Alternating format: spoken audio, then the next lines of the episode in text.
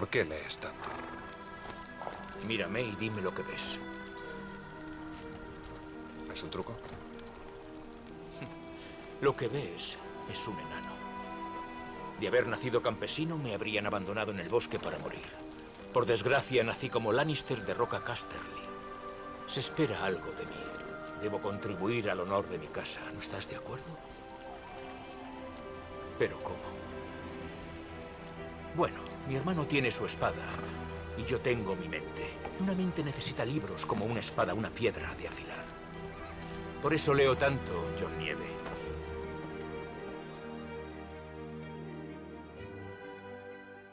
Tan tan ta ta tan tan ta ta tan tan ta ta tan. Tan tan ta ta tan tan ta ta tan tan ta ta tan. Tan tan ta ta tan tan ta ta tan tan ta ta tan tan tan. Tu, tu, turu, tu, tu, turu, tu. Tan tan ta ta tan tan. Vale, suficiente. Ya da mucha vergüenza ajena. Hola y bienvenidos a Desde las Historias, nuestro podcast de narrativa, ficción y como vais a ver hoy, no tanta ficción como parece. Hoy es un fin de semana especial porque una vez más toca análisis y no sé tú, Mai, pero yo tenía muchísimas ganas de este análisis. Yo también tenía muchas ganas de este análisis porque además hay una alta probabilidad de que casi todos nuestros oyentes sepan de qué leches estamos hablando. No nos hemos metido, como siempre, en una mierda nicho, como viene siendo Cloud Atlas, que lo conocemos 14 frikis, o Alias Grace, que lo conocemos unos 5. Efectivamente, es algo bastante famoso y que posiblemente haya hecho un granito en la historia, en lo que es la historia de las series, la televisión y la literatura por efecto dominó. Hoy vamos a hablar de Juego de Tronos, pero no solo vamos a hablar de Juego de Tronos, vamos a hablar únicamente de la primera temporada y el primer libro, pero además, Mai ha hecho una impresionante labor de investigación para el programa de hoy. A ver, la cosa es que la primera temporada de la serie y el primer libro son básicamente idénticos. Hay algunas cosas que se omiten, algunas cosas que se aceleran. El personaje ese de Rose no sé qué pinta, pero vale, bueno, te lo compro. No, no te lo compro, pero hago como que sí. Eh, entonces pensé, no tiene tanta gracia como en otros casos que comparas, eh, tengo mucho que comparar. Los temas, por ejemplo, los que vienen siendo los temas literarios, que es una cosa que me interesa un montón, son muy obvios. Eh, Juego de Tronos es género Grimdark, ya mencionamos en nuestro episodio anterior que es el Grimdark, y como casi todas las obras de este género, se dedica a explorar la naturaleza humana y los desequilibrios de poder. No hay un tema profundo que digas, bueno, me puedo sentar a hablar durante horas de la maternidad malograda. No, Daenerys es un ejemplo de maternidad malograda y Cersei otro. Y están en... es muy en tu cara, en plan, aquí lo tienes. Entonces, no quería hacer un podcast aburrido hablando de las cosas que ya todos sabemos. Probablemente hable de cosas que ya muchos sabéis, pero al menos no serán las de siempre. O al menos es mi objetivo. No, y el mío también, ya que Juego de Tronos se ha convertido en un fenómeno ya a nivel mundial tan famoso que es raro sacarle cosas nuevas. De hecho, no creo que le saquemos nada nuevo que no, No. haya dicho ya otra persona en un canal de YouTube o en un artículo. Hay incluso trabajos de fin de grado sobre el tema, ya que ha llegado incluso a las universidades. Pero sí que podemos hablar de algunas cosas desde nuestro punto de vista como filólogos ingleses y conocedores un poco de la historia de Inglaterra. Y también dar nuestra opinión, que para eso estamos.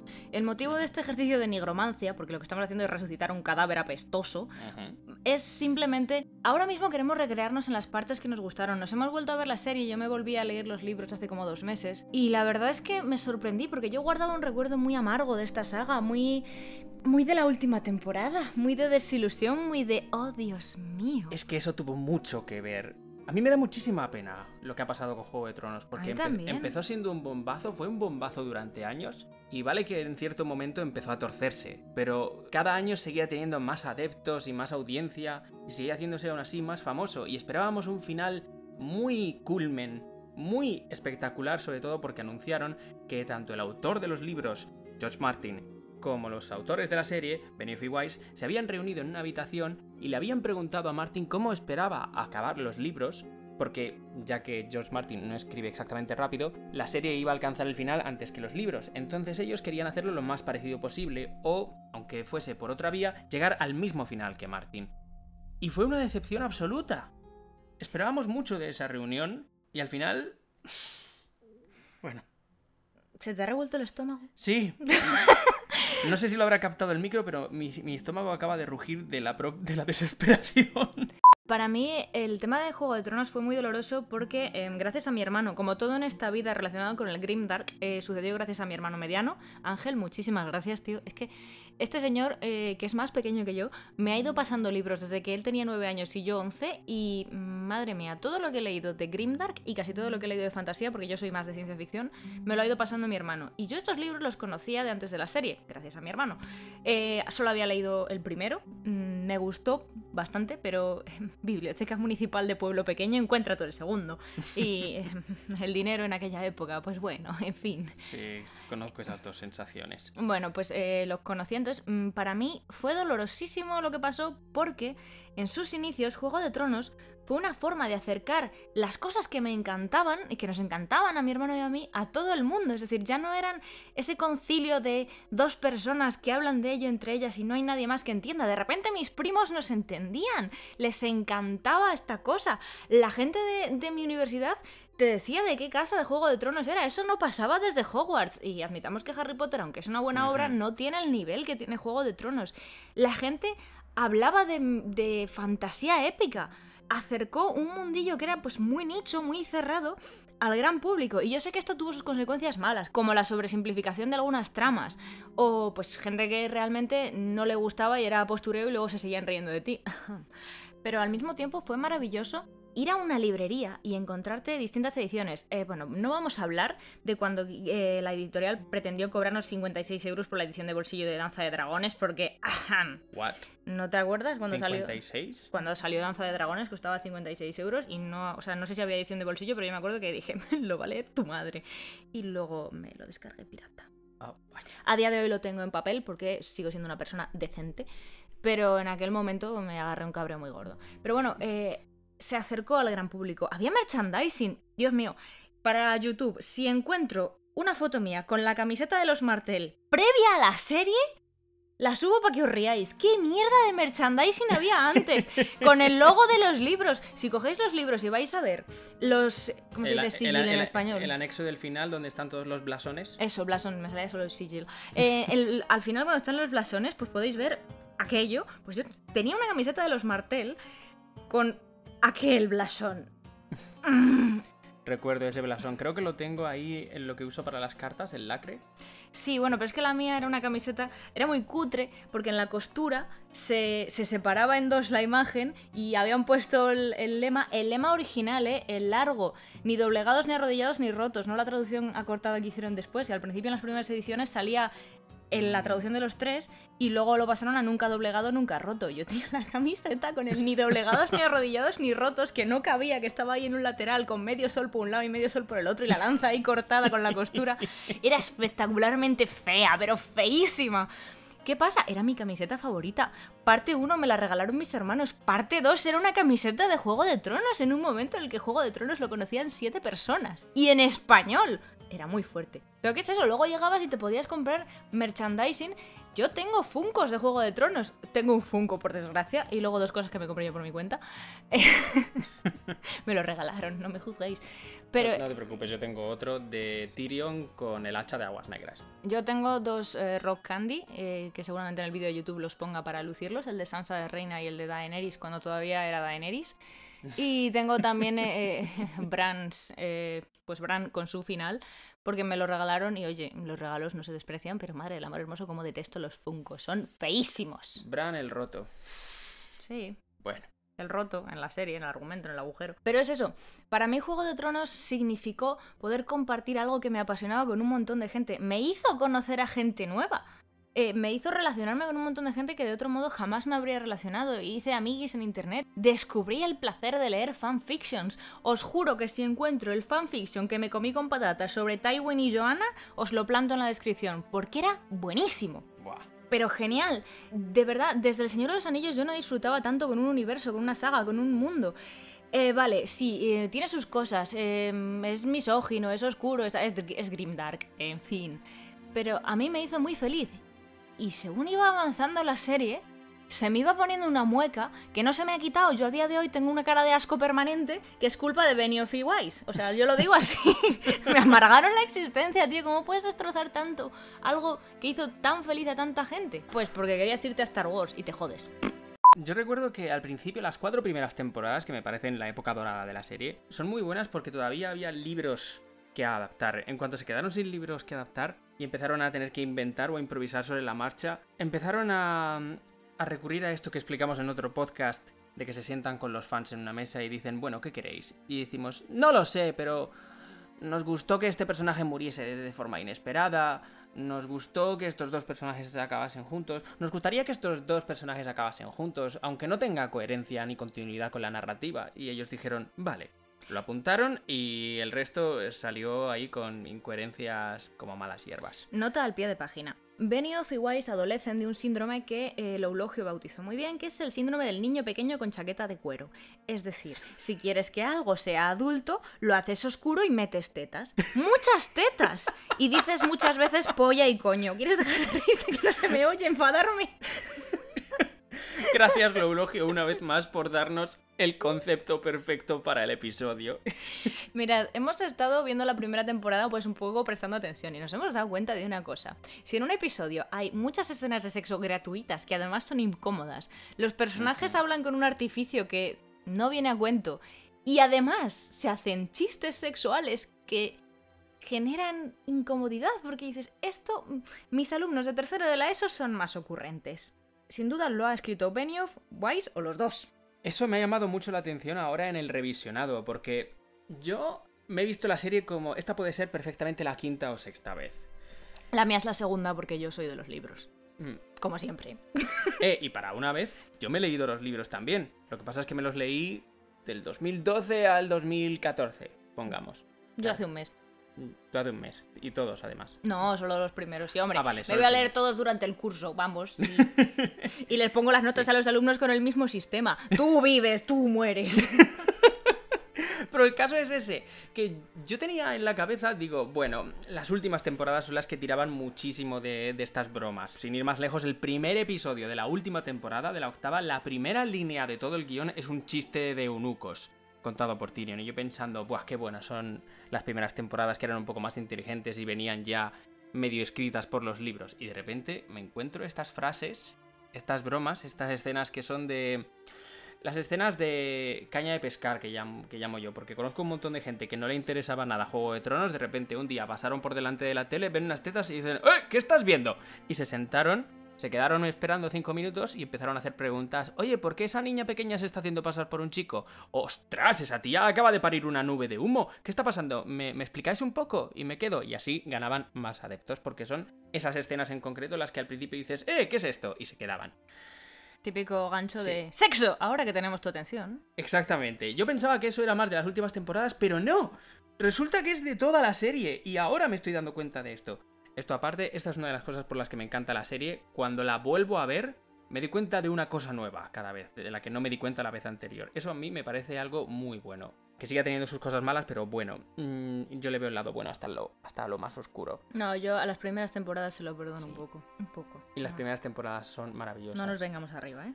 No, yo conocí esta serie, bueno, yo tuve dos fases para conocer la serie. La primera fue que era primaria, tenía este compañero que nos leíamos Harry Potter a la vez, intentando a ver quién... Espera, espera, espera. ¿Tú estabas en primaria cuando salió esta serie? ¿Cómo de asaltacuna soy? No, no, no, no, no, no, no. No, o sea, lo que es la saga entera, los libros. Ah, vale. No, no, no, no. Me acaban de dar siete infartos. La serie salió en 2011 y yo la descubrí el año después, en 2012. Estaba de viaje con mi familia y había estos momentos de tiempo muerto en los que, hasta que mis padres no estuviesen listos para bajar a desayunar, mi hermana y yo no teníamos nada que hacer. Así que nos pusimos con el iPad ahí en la, en la cama y dijimos, ¿nos ponemos a ver Juego de Tronos? Me han dicho que está bien y dijimos, vale, y de repente nos veíamos un episodio por la mañana antes de ir a hacer nuestra ronda de turismo y un episodio por la noche antes de dormir. Yo la empecé a ver por... A ver, yo no la quería ver en... Mm. eh, No estoy orgullosa de esto, pero durante muchos años de mi vida, especialmente la adolescencia tardía, mm, he sido una hipster. Hipster intensa. Tenía hasta gafas de pasta. Ujú. Y... Bueno, sigo teniéndolas, pero me las pongo menos. Iba a decir. Son para el ordenador. Y la cosa es que eh, yo no veía nada que estuviera adaptado. Perdonaba al Señor de los Anillos y ya está, porque mi experiencia con las adaptaciones ha sido siempre de... Salvo Stardust, no perdonaba nada.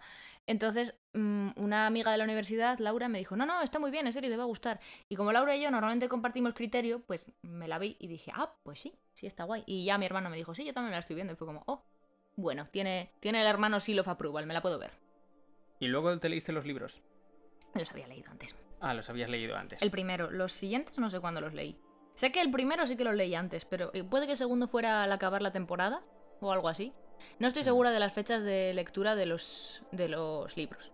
Pero eh, de eso no- del primero sí sé que fue antes, porque es eso, me acuerdo de las conversaciones con mi hermano y tal, y de la camiseta roñosa de los Martel, cuando todavía no sabía muy bien quiénes eran los Martel, pero un amigo, Enrique, hola Enrique, si nos estás escuchando, mm, hola, eh, me dijo, tú pegarías como Martel. Y como mi criterio en aquel momento era, ah, sí, son morenos y parecen árabes, perfecto, sí pegaría como Martel. Pues, no te rías, me pasa continuamente.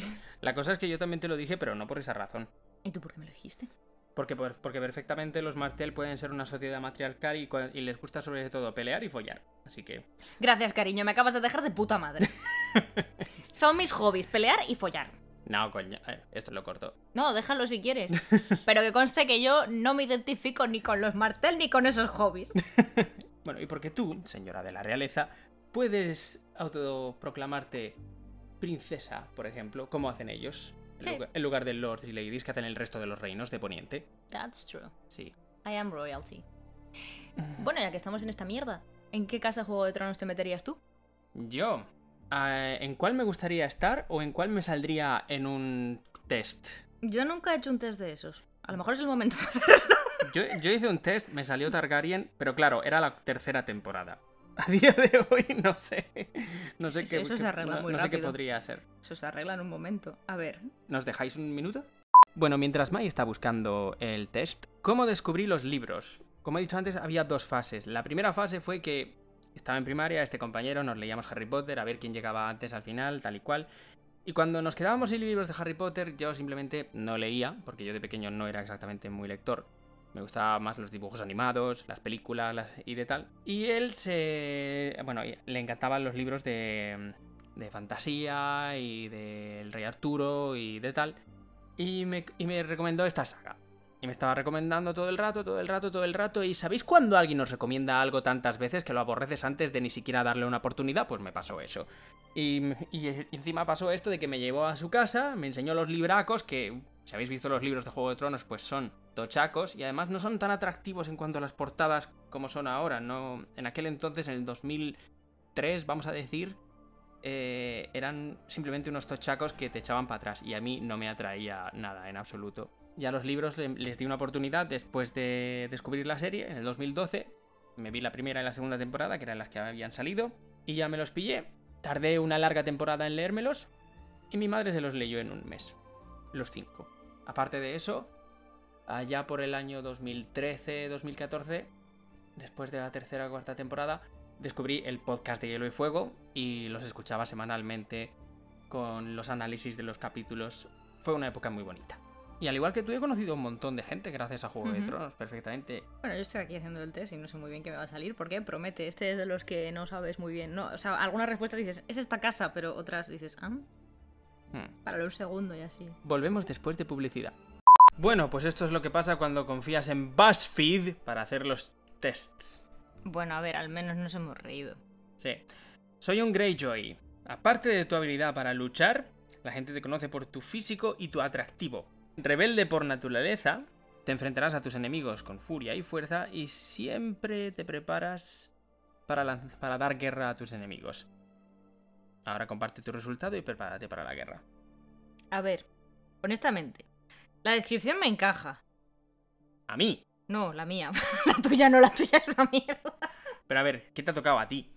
A mí me ha tocado la casa Martel. ¡Ole! ¡Como tu camiseta! Casa Martel. Tú, como en esta casa, como esta casa eres alguien que disfruta eh, aislándose. Mierda, sí, cierto.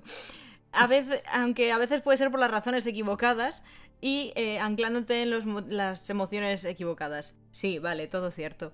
Sin embargo, eres fuerte, físicamente y emocionalmente. ¿Vale? Eh, tu lema, ni arrollados, ni doblegados, ni rotos. Puedes soportar mucho y nada puede romperte. Vale, venga, te lo compro. Pero me queda cuaja con lo de- ¿Puedo cambiártelo? ¿Por qué? Porque yo hice un cosplay de Oberyn Martell. Y yo hice un cosplay de. de Nimeria Arena, así que.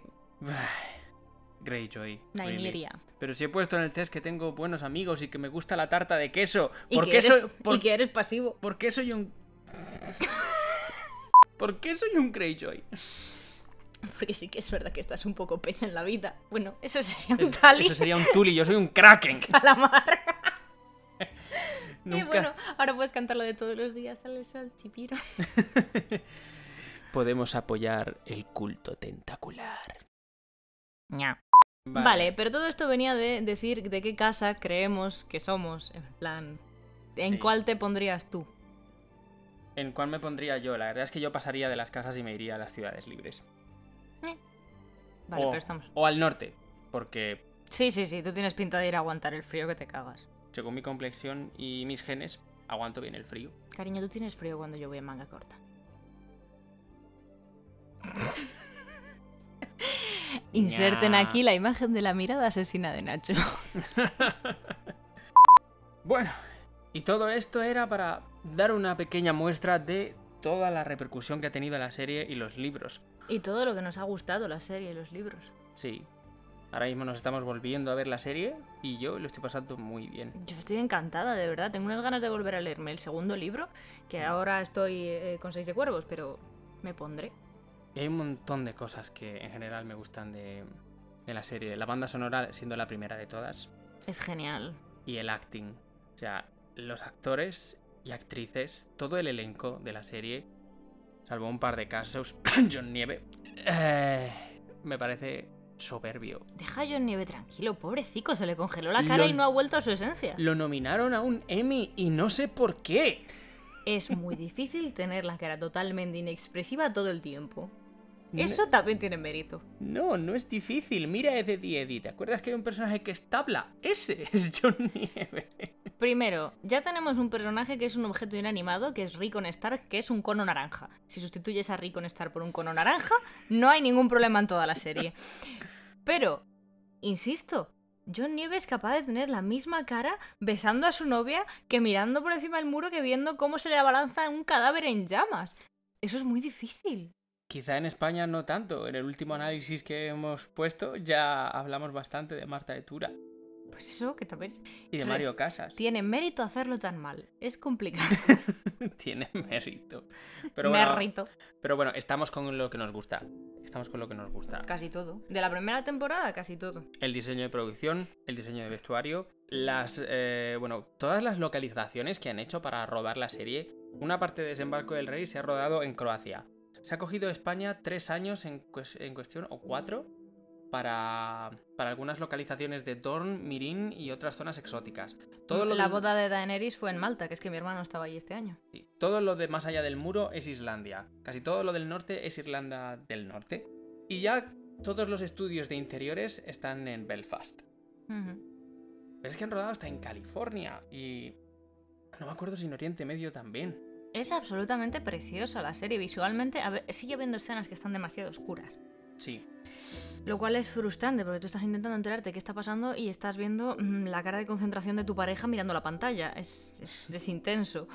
Pero en general, a mí me encanta esta serie y mm, hay muchísimos detalles que vas pillando y son geniales. Cosas que no me gustan, realmente una. ¿Cuál? el exceso de contenido sexual innecesario. Que de verdad, no soy una mojigata, los que me conocen lo saben. El sexo no podría molestarme menos. No es que sea un hobby, Vale. pero no podría molestarme menos. Y solo te ha faltado eso en la, en la descripción, Martel, del, Bueno, del test. ¿Qué? No, eso lo, lo has dejado, no lo has cortado, lo de... Tienen como hobbies matar y follar.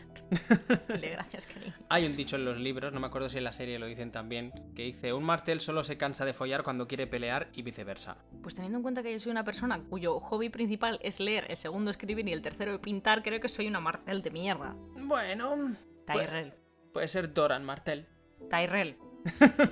A mí déjame irme con mi yaya y en vez de bordar hago pinturiñas y que me vaya diciendo la señora qué tengo que hacer con mi vida, que es básicamente lo que he hecho hasta ahora.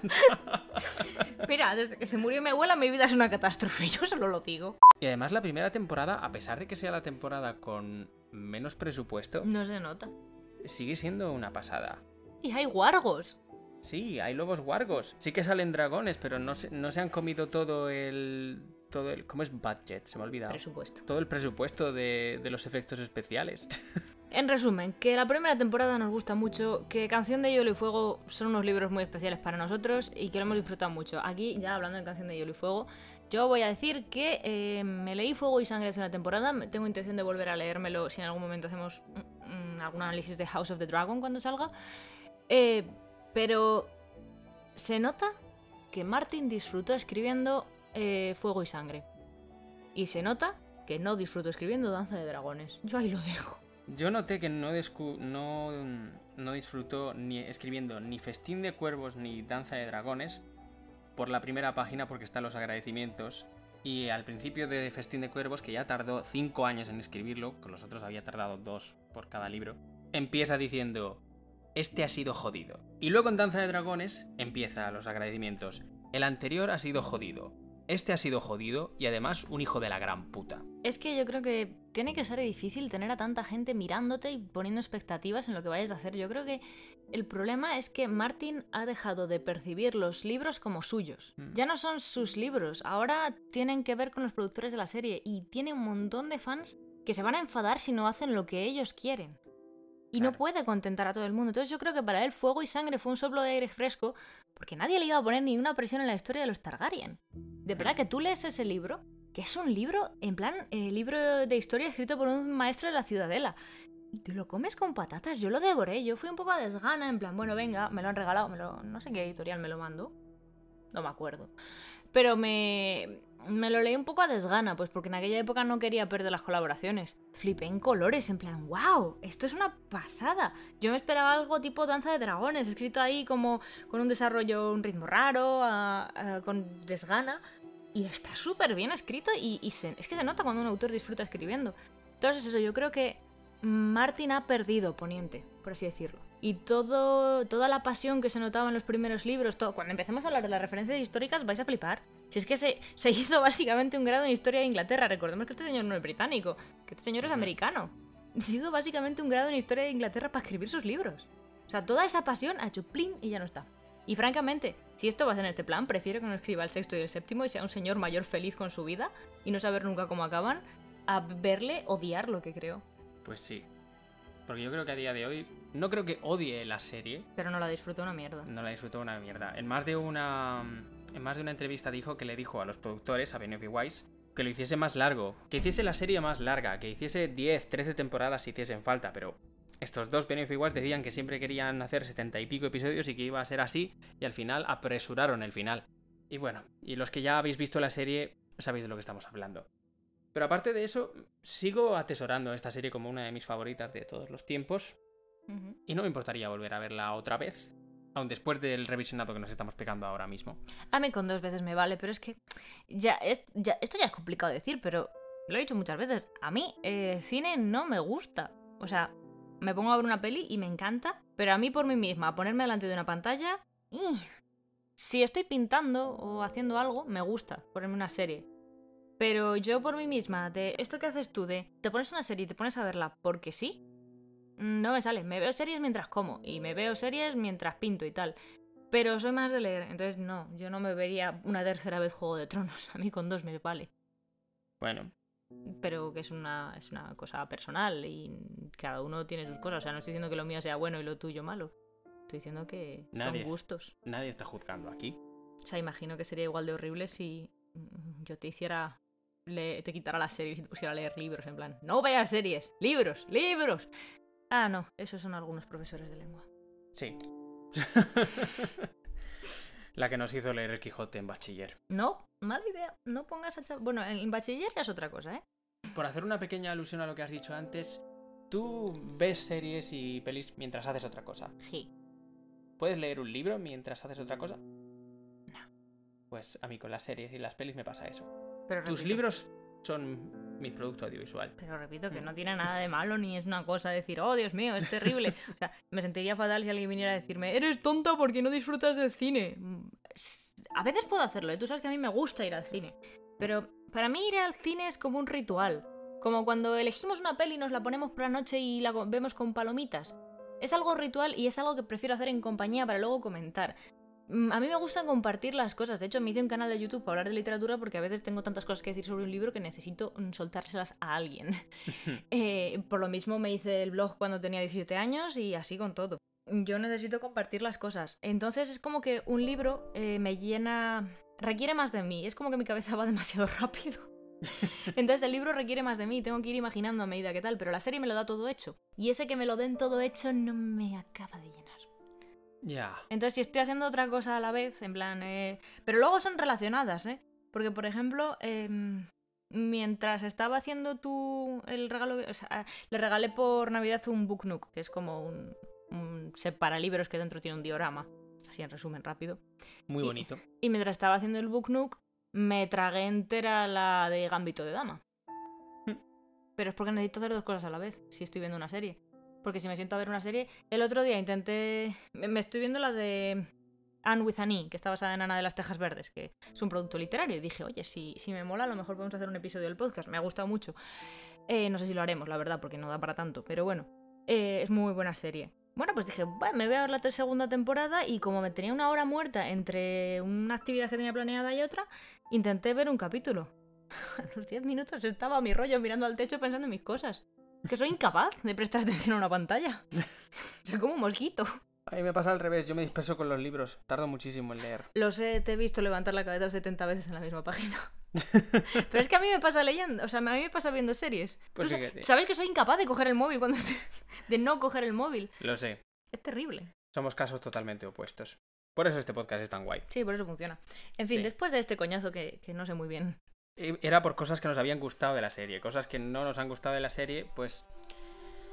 Nada más allá de lo que se pasa, lo que ocurre en las adaptaciones. Hace poco subimos un podcast sobre adaptaciones, echadle un ojo si queréis. Pero básicamente, que algunos personajes cuando han pasado del libro a la adaptación son bastante más sosos, les falta más chicha.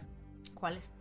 A mí me gusta mucho el Jamie de los libros, más que el Jamie de la serie. Mira que Pero el en la Jamie de la primera serie. temporada. Bueno, en la primera temporada. Ya, es que la primera temporada es, es la más fiel. Por eso digo que es que yo no, yo por ejemplo no me he preparado gran cosa de los libros porque son un calco. Lo único que cambia es que Kathleen Tully. Kathleen Tully en la serie es más serena, más comedida y en los libros es más lanzada, histérica, pasional. Hmm. Pero es que ese es el mayor cambio, porque lo demás es calcao.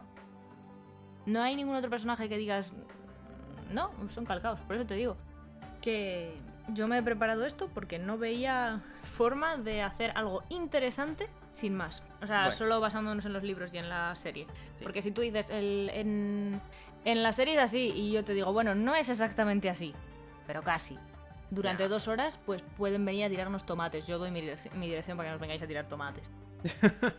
Ya, a partir del segundo libro y de la segunda temporada, ya empiezan a meter más cambios que luego en la tercera tienen que justificar con otros cambios y que luego hacen cambios más grandes en la cuarta y hace que un personaje no esté en el sitio en el que debe estar o que de repente esté en un sitio en el que no debería estar pero mucho más lejos aún, lo que los del podcast de Lo y Fuego llamaron el jetpack de Meñique, porque en un episodio está en Desembarco del Rey y en el siguiente está en el muro, es alucinante. Y y ya aparte de eso, pues nada que no hayamos mencionado ya. Cuando dejó de haber libros que adaptar, los showrunners empezaron a improvisar. Y, Muy se ha, y se ha visto que improvisa- improvisar no se les da tan bien.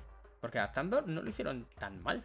Sí, no lo hicieron tan mal cuando no eran ellos los que escribían, porque te repito que los- hemos sabido qué capítulos hacía cada uno solo por el número de bromas sobre eunucos, que ya en la primera temporada te quita el sueño lo que hay entre mis piernas. Siempre me he preguntado si tienes una raja como una mujer. ¿En serio? Ya basta, lleváis tres minutos, Meñique y Baris con la misma Tres conversación. minutos hablando de los genitales de Varys, que me da igual. Por favor, basta. Lo siento, no me interesan los genitales de nadie. Ay, A duras penas me interesan los míos. pero te muestran los de mucha gente a lo largo de la serie.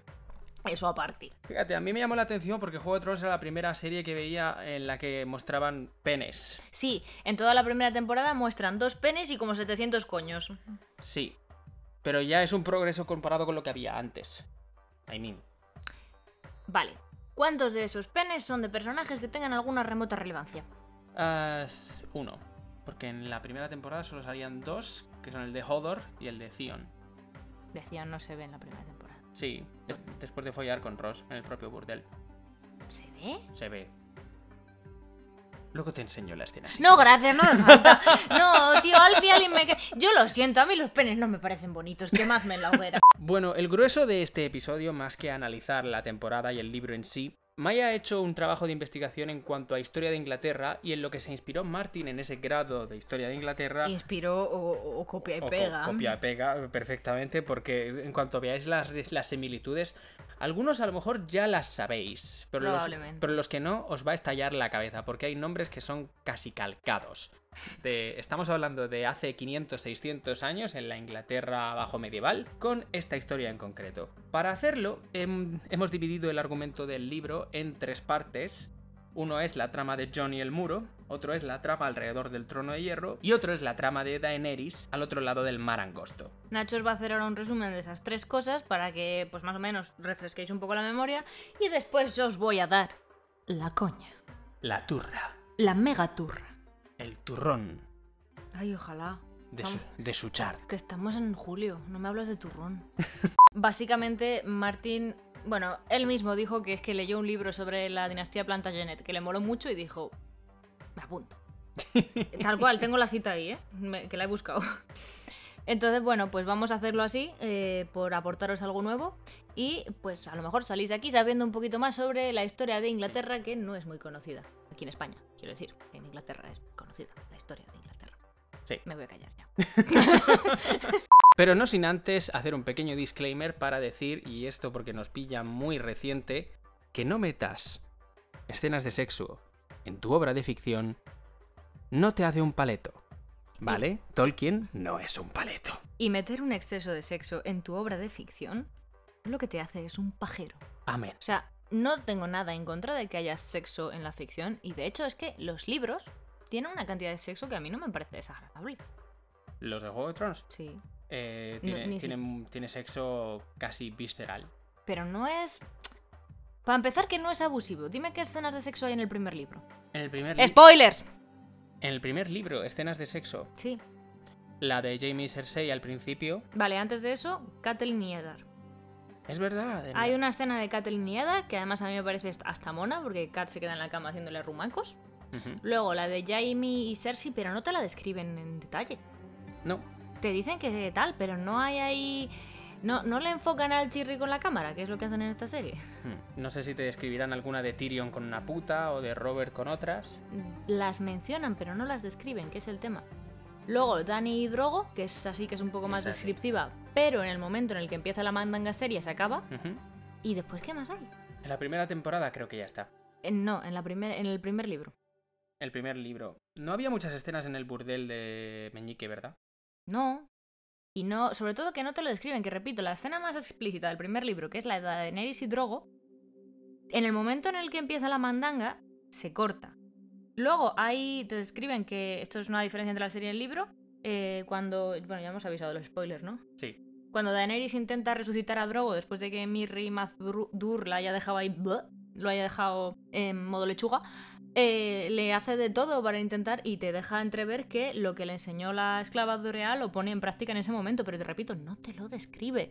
La serie es un continuo, vamos a poner tetas y coños y tetas y más, y dos prostitutas manteniendo relaciones mientras Meñique les cuenta su vida. Pues vale. Escrito por Wise. Sí, eso además.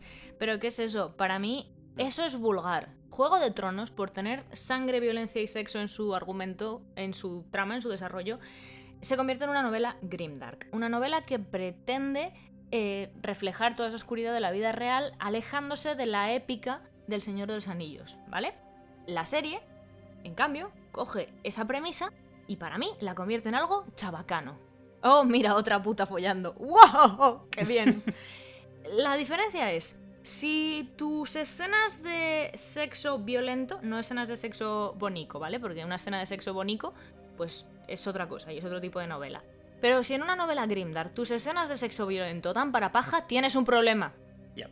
Y ese es el tema, que en Juego de Tronos, al menos en el primer libro que lo tengo recientito, las escenas de sexo violento e incómodo entre un señor de 30 y una niña de 13, por ejemplo, porque Daenerys en los libros tiene 13 años, y Drogo 30 y pico, esto no es nada incómodo.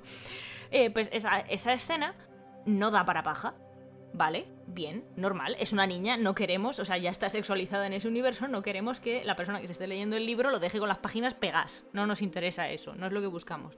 Atención, trigger warning. Vamos a hablar de sexo y vamos a leer una cita del libro que habla explícitamente de sexo. Vale, aquí tengo la escena. Voy a evitar el principio porque tampoco aporta mucho, pero primer momento en el que eh, Daenerys y Khal Drogo, ya marido y mujer, tienen sexo, ¿vale? La hizo levantarse y la trajo hacia sí para quitarle la última prenda de seda. Dani notó el aire gélido de la noche en la piel desnuda. Se estremeció y se le puso la carne de gallina. Tenía miedo de lo que iba a suceder a continuación, pero durante unos momentos no pasó nada.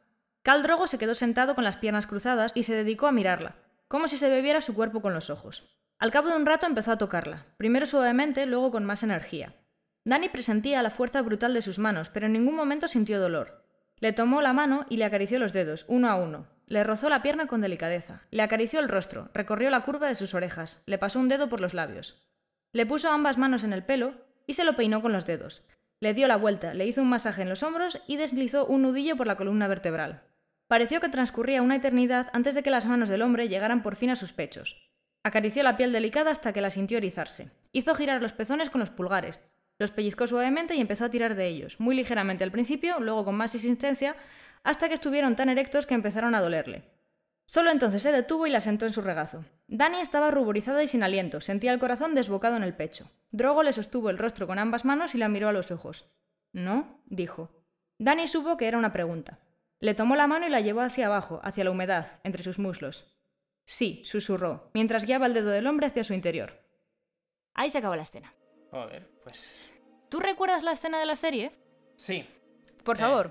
En la serie están en esta roca de Malta que hace uno o dos años se derrumbó y le va quitando la ropa mientras ella está llorando y totalmente petrificada, está acojonada y Drogo simplemente, mientras le quita prenda a prenda y le seca las lágrimas, le dice no. Dani le responde, ¿sabéis hablar mi lengua? Y él dice no. Pero ahí, duro, au- autoritario y le sigue quitando la ropa. Y, y ella responde, ¿no es la única palabra que sabéis decir? Y él responde, no y le quita toda la ropa. Ella está llorando, se, se tapa, no quiere nada y, y el otro le fuerza la ropa, la quita del todo y al final ves cómo mm, le va empujando la espalda hasta ponerla a cuatro patas. No, y- no, pero si se utiliza la barra del y- cuello y, y- para abajo. y ya ahí corta. Después de un crescendo de la música para decirte, eh, va a pasarlo mal. Van a violar a una chiquilla. Eso es lo que te dicen. Entonces, a ver, la parte de que a ver, él, solo sabe decir no y todo eso está sacado del libro, pero habéis visto la intención del resto de la escena y en qué momento se corta. Es que, lo dicho, si es una violación que da para paja, está mal, está muy mal.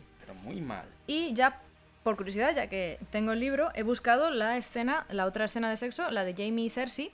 Dentro de la habitación había un hombre y una mujer que se peleaban. Ambos estaban desnudos. Bran no alcanzaba a divisar quiénes eran. El hombre le daba la espalda y su cuerpo ocultaba a la mujer a la que empujaba contra la pared. Se oían ruidos suaves, húmedos. Bran se dio cuenta de que se estaban besando. Los observó con los ojos abiertos de par en par, aterrado, sin atreverse siquiera a respirar. El hombre había puesto una mano entre los muslos de la mujer y debía estar haciéndole daño porque ella empezó a gemir. Y ya está, esta es la descripción de la escena de sexo. Mientras que en la serie es un Bran se asoma a la ventana y ahí están los dos dándole al perrito. Y además te lo ven ahí... primero que en el libro está escrito desde los ojos de un niño, no lo hacen guarro, lo hacen extraño. Es un niño de 10 años viendo algo que no comprende. En la serie es guarro. Y así todas las escenas. Mm, No sé si hay escenas de sexo de Tyrion o algo así, pero yo diría que no, no las recuerdo. Cuando aparece Shay no te lo describen. Está ahí, punto. Bueno, piensa que en un libro es muy fácil ponerte en los ojos de un niño y que luego ese narrador, que es el niño, tergiverse lo que es lo que está viendo. En el cine y en la serie eso no se puede hacer porque nosotros somos la cámara. Obviamente va a salir guarro, se vea como se vea. No, no va a salir guarro se vea como se vea, porque hay una enorme diferencia entre enfocarles a los dos y centrarse en partes del cuerpo y ahí todo, que porque yo creo que en esa no estaban en bolas porque Lena Headey dijo, sí, tu madre, porque Lena Headey se ha resistido, ¿eh? Mm. Eh, pero ahí, es que para mí hay una especie de suciedad evidente en el modo en el que se graban algunas escenas. Que parece una peli por... Rose, eh, ¿qué pinta Rose? ¿Qué es eso? ¿Parece una peli porno barata? Es un plot device. Sí, vale, plot device, pero es incómodo. Y es la táctica de la caña de pescar que hemos dicho antes. Ya, pero no. No. Vale, la escena de sexo entre Shay y Tyrion, desde, desde el momento en el que la llevan a la tienda, tal. Bueno, pues escena de sexo. Tyrion dejó la vela, la cogió de la mano y la trajo con gentileza hacia sí. La muchacha se inclinó para besarlo. La boca le sabía a miel y a especias, y los dedos con que desató los lazos de sus ropas eran diestros y hábiles. Cuando la penetró, ella lo recibió con susurros cariñosos y estremecimientos de placer. Tyrion sospechaba que eran fingidos, pero lo hacía tan bien que no importaba. No necesitaba tanta verdad. Escena de sexo terminada. Bueno, ahí en la serie no hay escena de sexo de Tyrion y Shay explícita. Siempre la cortan justo cuando está a punto de empezar. O, Pero- cuando, o cuando está calentando, entre comillas. Pero la despelotan todo el rato. Sí, pero, Aquí ya, no. Pero ya está. Ya, pero igualmente. Mm. No sé, que es, es como mucho más chabacano. Convierten el Grindark en soft, soft porno, vamos a llamarlo. Sí, es que todo esto era por lo de Tolkien. Bueno, pues ya hemos dejado claro cuál es, cuál es nuestra postura respecto al sexo en los libros y especialmente en la alta fantasía. ¿Nos parece mal? No. ¿Nos parece innecesario? No. ¿Nos parece necesario? Pues tampoco. ¿Nos parece que puede ser una cosa vulgar? Hombre, pues sí, yo insisto, cuando hay libros en los que te describen una violación de forma que parece sugerente, yo el libro lo cierro y me piro. Y hay muchos de esos. Y por eso mismo vamos a pasar al argumento de la serie. Habrá partes de la trama que se pierdan porque no habré seguido a todos los personajes en todo momento. No he seguido a Arya en todo momento, no he seguido a Tyrion en todo momento, pero lo he dividido en los tres frentes que, que he mencionado antes. Empecemos con la trama de John. John Nieve es el hijo bastardo de la casa Stark, y aunque se lleve bien con su padre, Ned, y con sus hermanos, no se siente del todo integrado en la familia, sobre todo por parte de Catelyn, la madre. Hay un montón de cosas en las que nunca será un Stark, y por tanto siente que no tiene un lugar al que pertenece, así que decide marcharse con su tío Benjen al muro y unirse a la Guardia de la Noche. La Guardia de la Noche es un organismo independiente que protege los siete reinos de Poniente en su frontera norte, concretamente en un gran muro de hielo de cientos de metros de alto por cientos de kilómetros de largo. ¿De qué protegen los reinos? Durante siglos básicamente de las tribus salvajes, pero hay leyendas de que también de criaturas mágicas, al menos milenios atrás. En su camino hacia allí, al Castillo Negro, John descubre que la mayoría de los que se unen a la Guardia lo hacen como consecuencia de ser sentenciados a ello, ya que ser miembro de la Guardia equivale a jurar un voto de por vida, por lo que John se ve rodeado de un montón de convictos. La mayor parte de las veces, gente a la que le dieron a elegir entre el muro o un castigo peor. Al principio, John se vanagloria de ser un buen espadachín. Al fin y al cabo se ha criado en un castillo, con la familia que gobierna todo el norte, lo cual le da acceso a un buen maestro de armas y a buenos guerreros que lo entrenen. Pero luego aprende a ser más humilde de cara a los demás, aunque sea para no ganarse enemigos entre los nuevos reclutas. John consigue hacerse amigo de unos cuantos reclutas, al mismo tiempo que les enseña a luchar. Y las cosas parece que empiezan a ir bien hasta que aparece Samuel Tarly, o Sam, un recluta que es un negado para la lucha y del que todo el mundo se ríe por su sobrepeso y cobardía. Los demás reclutas no tienen piedad con él en el cuadrado de entrenamiento, sobre todo Ser Alistair Thorne, el instructor, pero John acaba protegiéndolo, ganándose la amistad de Sam y la enemistad de Thorne. Sam llega al muro con una historia más triste aún. No es un delincuente, pero tampoco un voluntario para la guardia. Su padre siente tanta vergüenza de él que no quería que se convirtiera en el heredero de la casa Tarly, así que lo obligó a exiliarse al muro o, de lo contrario, lo mataría y haría que pareciera un accidente. John, al sentir pena de él, convence a los demás reclutas de que no lo atosiguen. Thorne se enfurece por esto y decide vengarse de John haciendo que, en vez de explorador, que es lo que John desea ser, se convierta en mayordomo, cuando se convierte en un miembro de pleno derecho de la Guardia de la Noche. La única cosa buena que ve John de esto, y porque se lo dice Sam después, es que al menos se vuelve el mayordomo del mismísimo Lord Comandante Georg Mormont. Por otra parte, Benjen, el tío de John, se va de misión al norte del muro con una patrulla, pero tras una temporada solo regresa un caballo y sin jinete. Cuando John y Sam van al norte del muro a tomar los votos, encuentran el cadáver congelado de uno de los miembros de esa patrulla. Deciden llevarlo al Castillo Negro para examinarlo y esa noche algo escalofriante pasa. El cadáver vuelve a la vida y ataca tanto a John como al Lord Comandante Mormont. John lo apuñala muchas veces, pero no parece servir de nada. Lo único que consigue matarlo de verdad es el fuego, después de que John le lance un candil. Esto confirma los informes preocupantes que llegaban desde el norte del muro, y es que los caminantes blancos han regresado. Entretanto, John no hace más que recibir malas noticias del sur. Su padre, Ned Stark, ha sido condenado por traición a la corona y ejecutado. Sus hermanas están cautivas en Desembarco del Rey, la capital, y su hermano, Rob Stark, ha reunido a todos los abanderados del norte y ha empezado a marchar hacia la guerra contra los Lannister. John, movido por el honor a su familia y su amor hacia ellos, decide desertar para unirse a Rob, pero esa misma noche, la noche en la que parte, Sam y otros reclutas lo detienen, recordándole que ya no pertenece a ese mundo, sino al de la Guardia de la Noche, y que hizo un juramento de por vida que ha de cumplir. Al día siguiente, el Lord Comandante Mormont le dice que va a formar parte de una gran patrulla para adentrarse al norte del muro y descubrir de una vez por todas qué está pasando, cómo detenerlo y dónde está su tío Benjen. John, Sam y los demás parten hacia el norte, dispuestos a afrontar todos los peligros que esta tierra acecha. Y aquí concluye la trama de John del primer libro. La segunda trama, que es la más la que más personajes abarca, es la trama del Trono de Hierro. Yo doy por hecho y Mai también, que todos los que estáis escuchando este podcast la recordáis. Pero ya que estamos dividiéndolo por libros, vamos a abarcar y resumir lo más importante. Además con un poco de un poco de trasfondo, ¿no? Un poco de background. Y por asegurarnos de que, bueno, de que sabéis de qué estamos hablando, porque al fin y al cabo la primera temporada salió hace 10 años y la gente que esté en mi situación de no habérsela vuelto a ver, pues no se va a acordar de todo el detalle.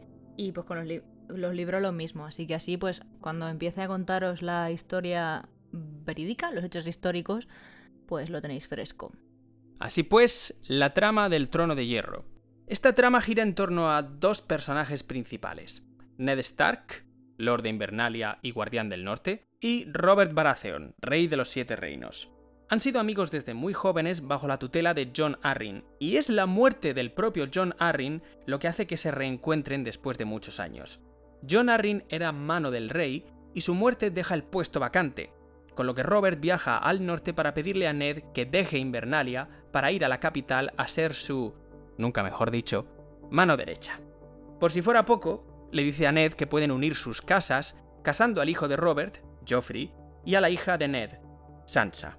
Sin embargo, la visita de Robert también despierta trágicos recuerdos del pasado. Y aquí es donde viene el world building y la historia de estos dos. Ned y Robert han vivido dos guerras. La primera, que es muy relevante para esta trama, fue la más importante de los Siete Reinos en muchísimo tiempo, ya que puso fin a 300 años de dinastía Targaryen y le dio a Robert Baratheon el trono de hierro.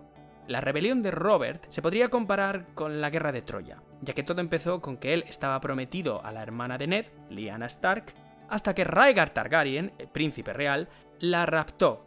Pero por si acaso eso no fuera suficiente, el rey de la época, Aerys Targaryen II, fue apodado como el Rey Loco por muchísimas razones, siendo la última de ellas que empezó a quemar vivos a todos quienes se oponían a él, incluyendo al padre y hermano de Ned, o al menos así lo sugiere la serie.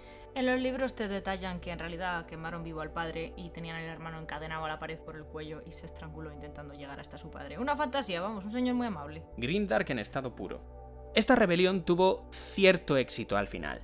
Robert derrotó y mató a Rhaegar Targaryen en batalla, Jaime Lannister mató al Rey Loco antes de que quemase todo desembarco del rey, Robert se convierte en rey, los dos últimos Targaryen son exiliados al extranjero, pero la hermana de Ned muere dejando a Robert destrozado. Robert acaba casándose con Cersei Lannister. En el momento en el que empieza la serie, han pasado 17 años desde estos hechos. La Segunda Guerra es más sencilla aún de resumir. La casa Greyjoy, Lords de las Islas del Hierro, se revela contra la corona de Robert Baratheon. Robert y Ned van juntos a la guerra una vez más, aplastan la rebelión, dos de los tres hijos de Balon Greyjoy mueren y el tercero se lo queda a Ned Stark como pupilo y como rehén durante años, para criarlo como a un hijo Stark, pero también para matarlo en el caso de que Balon se revele otra vez. Fin. Nueve años después, llegamos al presente, donde Robert le pide a Ned que sea su mano del rey. Catelyn, la esposa de Ned, no está nada feliz con esto y le pide que se niegue. Pero entonces llega un cuervo con un mensaje de su hermana, la hermana de Catelyn, que es a su vez la viuda de John Arryn. En ese mensaje dice que John Arryn murió envenenado por los Lannister y que estos conspiran contra la corona. Ned acepta el cargo como mano del rey al darse cuenta de que quizás sea la única persona en la que Robert pueda confiar. La trama del Trono de Hierro nos lleva a un conflicto bélico entre los Stark y los Lannister, y las causas de este son el grueso de la primera temporada y el primer libro. La primera causa se revela cuando Ned Stark empieza a hacer de detective para averiguar qué hizo que Jon Arryn acabara asesinado. Y es que Jon Arryn descubrió que los hijos de Robert y Cersei, Joffrey, Myrcella y Tommen Baratheon, no son en realidad hijos legítimos de estos dos, sino que son fruto del incesto entre Cersei Lannister y su hermano Jaime Lannister. Cuando Ned descubre esto, se lo cuenta a Cersei para darle la oportunidad de exiliarse con sus hijos, y como respuesta Cersei conspira para que Joffrey sea rey cuando Robert muera, mientras que Ned sea apresado y acusado de traición. Se revela además, como se ve en el primer episodio, que uno de los hijos menores de los Stark, Bran, pilló a Jaime y Cersei Lannister intimando salvajemente, y como respuesta Jaime lo arroja por la ventana con la esperanza de matarlo para que nadie sepa el secreto. Pero Bran sobrevive y se queda parapléjico. Por si fuera poco, tiempo después un asesino a sueldo es enviado a matar a Bran, y lo habría conseguido de no ser por Catelyn y por el lobo de Bran, que lo matan en defensa de este. Estas afrentas contra la casa Stark hacen que Catelyn viaje hacia el sur, donde se encuentra a Tyrion Lannister, hermano de Jaime y Cersei, y lo apresa como rehén. Los Lannister, al enterarse, inician las hostilidades contra los Stark, empezando por Jaime Lannister y sus soldados atacando a Ned y matando a los suyos en las calles de desembarco del rey. Robert Baratheon muere trágicamente tras ser herido por un jabalí en una sesión de caza, pero antes de morir, nombra a Ned regente hasta que su hijo Joffrey sea mayor de edad. Ned intenta conseguir esta posición mientras le escribe a Stannis Baratheon, el hermano de Robert y siguiente en la línea de sucesión, contándole lo del incesto para decirle que el trono es en realidad suyo. Cersei hace uso de su influencia para que la guardia de la ciudad esté de su parte y así nombren rey a Joffrey.